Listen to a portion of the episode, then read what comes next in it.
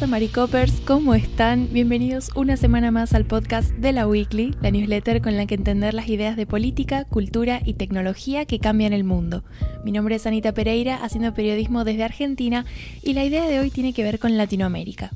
En esta oportunidad en realidad voy a empezar por el final y voy a contarles que esta semana fui al cine a ver Sound of Freedom o Sonidos de la Libertad, la nueva película dirigida por Alejandro Gómez Monteverde, producida por Eduardo Verastegui y que está siendo un éxito independiente en taquilla. La película está basada en hechos reales, en la vida de Tim Ballard, puntualmente en un momento de su carrera como agente especial de la Oficina de Investigaciones de Seguridad Nacional, esto dentro del Servicio de Control de Inmigración y Aduanas de Estados Unidos este agente llevaba más de una década trabajando en la persecución de sospechosos de consumo de pornografía infantil y luego una nueva legislación en 2006 le permite viajar al extranjero para investigar redes de trata infantil y enjuiciar a estadounidenses que estuvieran manteniendo relaciones sexuales con niños en el extranjero como si lo hubieran hecho en suelo estadounidense. Bueno, la película recupera algo de eso, em, no es una reproducción tal cual, no es un documental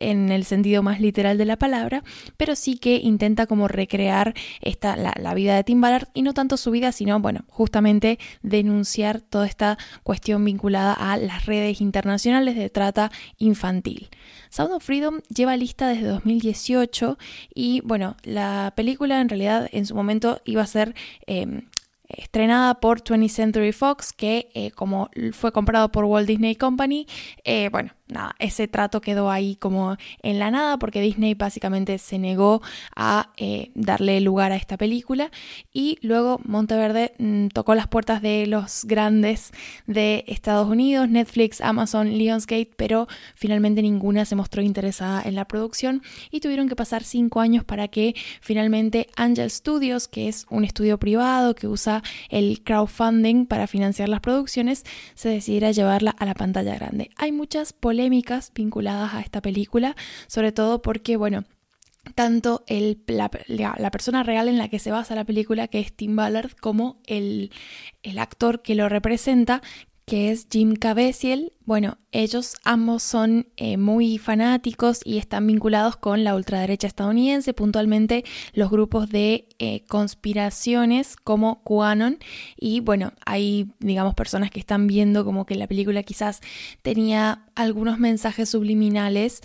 relacionados con estas teorías conspirativas. En realidad no hay nada explícito. Yo, de hecho, vi la peli antes de conocer bien el detalle de toda esta polémica, entonces no me pareció ver nada raro, pero sí que en Estados Unidos hay mucha crítica y de hecho, bueno, ya hay, por ejemplo, una crítica publicada por la revista Rolling Stones que está generando mucho impacto porque, bueno, básicamente hablaban de esto y hablaban de que la película ha tenido un marketing bastante agresivo en esto de decir, bueno, si hablas mal de la película es como sos un pedófilo. Y bueno, nada, eh, hay toda una polémica en torno a eso.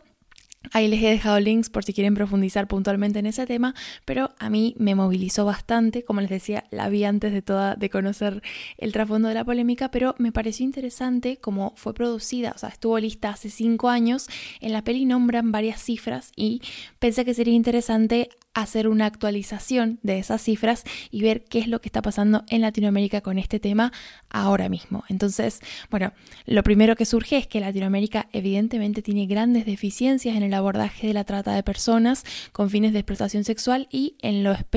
específico vinculado a los menores de edad. Los países latinoamericanos están bastante atrasados en materia de legislación y de inversión en protocolos de tanto prevención como abordaje del abuso infantil. Más del 70% de las víctimas de trata de personas en el continente americano lo son con fines de explotación sexual. Esto es importante porque cuando hablamos de trata, hablamos, eh, tiene como varios componentes, ¿no? Está la, explotación sexual por un lado, pero también está la explotación laboral. Entonces, sacando eso y quedándonos solamente con la explotación sexual, que es lo que me interesaba analizar en esta columna, hay varios componentes que complejizan el abordaje de esta problemática, sobre todo cuando lo pensamos como un fenómeno transfronterizo. Primero está, por ejemplo, la edad del consentimiento sexual, que en realidad si bien no es un criterio unificado, el derecho internacional público sobre derechos humanos entiende que cuando se trata de justamente redes de trata de personas, hay una cuestión, o sea, no es compatible con el criterio de consentimiento, porque justamente como se está privando a alguien de su libertad, no entra en consideración si esa persona dio su consentimiento o no. Esto tiene una aplicabilidad todavía mayor cuando hablamos de trata de niños, niñas y adolescentes que son menores de edad, es decir, la posibilidad de que otorguen consentimiento en realidad no debería ser siquiera considerada. Y si nos vamos a cifras, por ejemplo, según datos de UNICEF, en 2021, una de cada seis niñas y uno de cada diez niños han sufrido abuso sexual en países latinoamericanos. Esta cifra hay que un poco como cotejarla con las cifras de víctimas, em, digamos, explotadas en el continente americano eh, a raíz de la trata, porque bueno, una cosa es las víctimas de abuso sexual en general, los niños, niñas y adolescentes víctimas de abuso sexual en términos generales, y otra cosa es aquellos que están dentro puntualmente de las redes de trata. Hay muchos abusos sexuales que son intrafamiliares, por ejemplo. Entonces, lo que pasa cuando uno se acerca a estas temáticas es que, claro, hay mucha información pero como que no cuesta encontrar eh, cifras exactas de la temática, justamente porque para generar esas cifras se requiere un nivel de cooperación internacional que en Latinoamérica al menos no se ha logrado con tanta em, agilidad. Sin embargo, hay un informe bastante interesante de Out of the Shadows, que es un trabajo de investigación colaborativo entre la unidad de análisis de The Economist y la Fundación Ignite Philanthropy, que reveló que América Latina está por debajo de la media global en lo que refiere a leyes que protejan y enfrenten la violencia, sexual contra menores. Perú, Venezuela y Argentina destacan por el mal desempeño en cuanto al proceso de justicia, por ejemplo, y este es un indicador que incluye la capacidad policial, por ejemplo, si el país tiene cuerpos policiales especializados en el abordaje de situaciones que tengan que ver con el abuso sexual de mm, menores, y también la capacidad del sistema judicial, es decir, si el sistema judicial condena eficientemente a los perpetradores de estos delitos. También, por ejemplo, si hay monitoreo, evaluación, de estos casos que realiza el sistema judicial y la calidad del sistema político del país. En la newsletter está adjuntado el link, es bastante bueno porque es un mapa como interactivo en el que uno puede ir seleccionando los indicadores y los colores de los países van cambiando de acuerdo a si tienen un mejor o peor desempeño en ese indicador específico. Tomando ese análisis como referencia, en Latinoamérica parece digamos, haber mayores mecanismos de respuesta a estos casos que de prevención. Y en eso, por ejemplo, destaca mucho la atención en materia de salud y luego hay algunos casos como el de Brasil, por ejemplo, que está liderando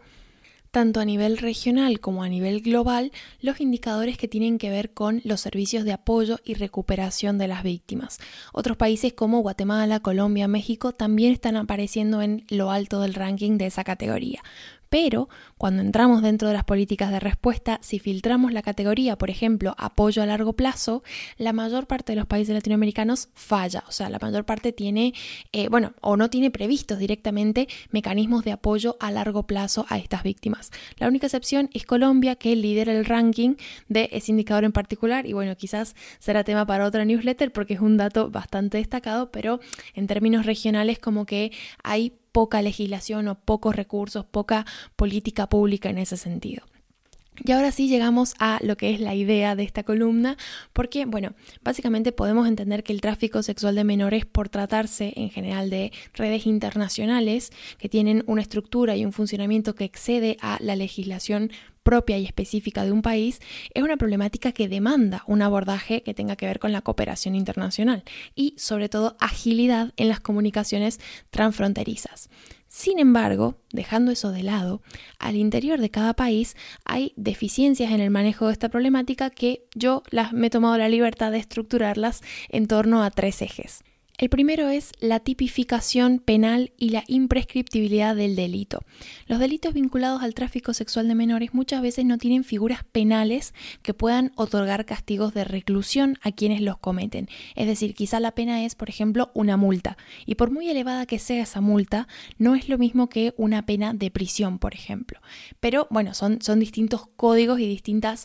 lógicas en materia de eh, cuáles son las consecuencias de esos actos, las que se aplican desde el derecho. Entonces, uno de los problemas generalizados es la falta de consistencia en la tipificación penal, es decir, los delitos que te pueden llevar a cumplir penas de reclusión, penas de prisión de tipos de violencia sexual a menores. Y en esto incluimos tanto la violencia directa como la indirecta, que es el caso, por ejemplo, de consumidores de pornografía infantil. A este tipo de eh, personas que están cometiendo un delito, pero en general las penas suelen ser bastante laxas con, eh, si, lo comparamos, digamos, con la, magnitud del hecho que han cometido o del esquema en el que forman parte.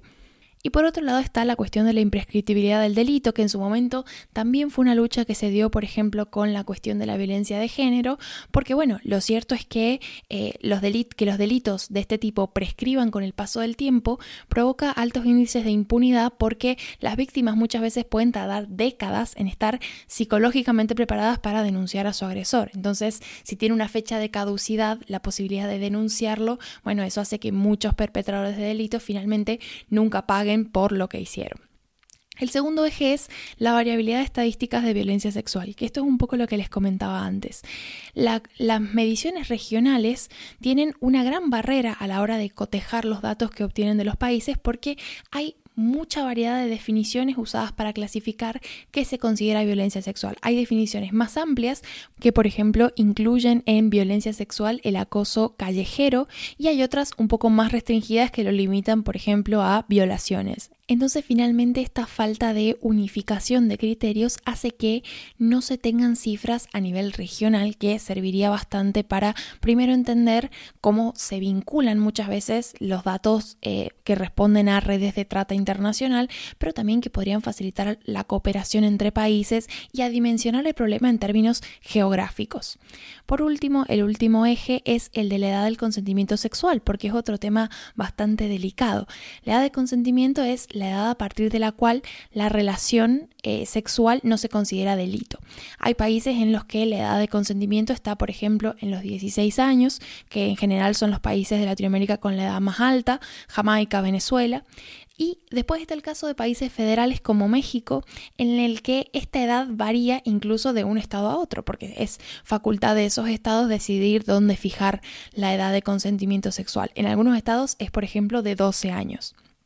Estas diferencias dejan a muchos menores en condiciones vulnerables frente, a desplazamientos forzosos, porque claro, es cuestión de cruzar la frontera para que ya se vuelva legal. Entonces, eh, bueno, esto obviamente favorece este tipo de, esquemas ¿no? a gran escala que finalmente usan la cuestión de la frontera para salir impunes con cuestiones que deberían ser eh, igualmente punibles. ¿no?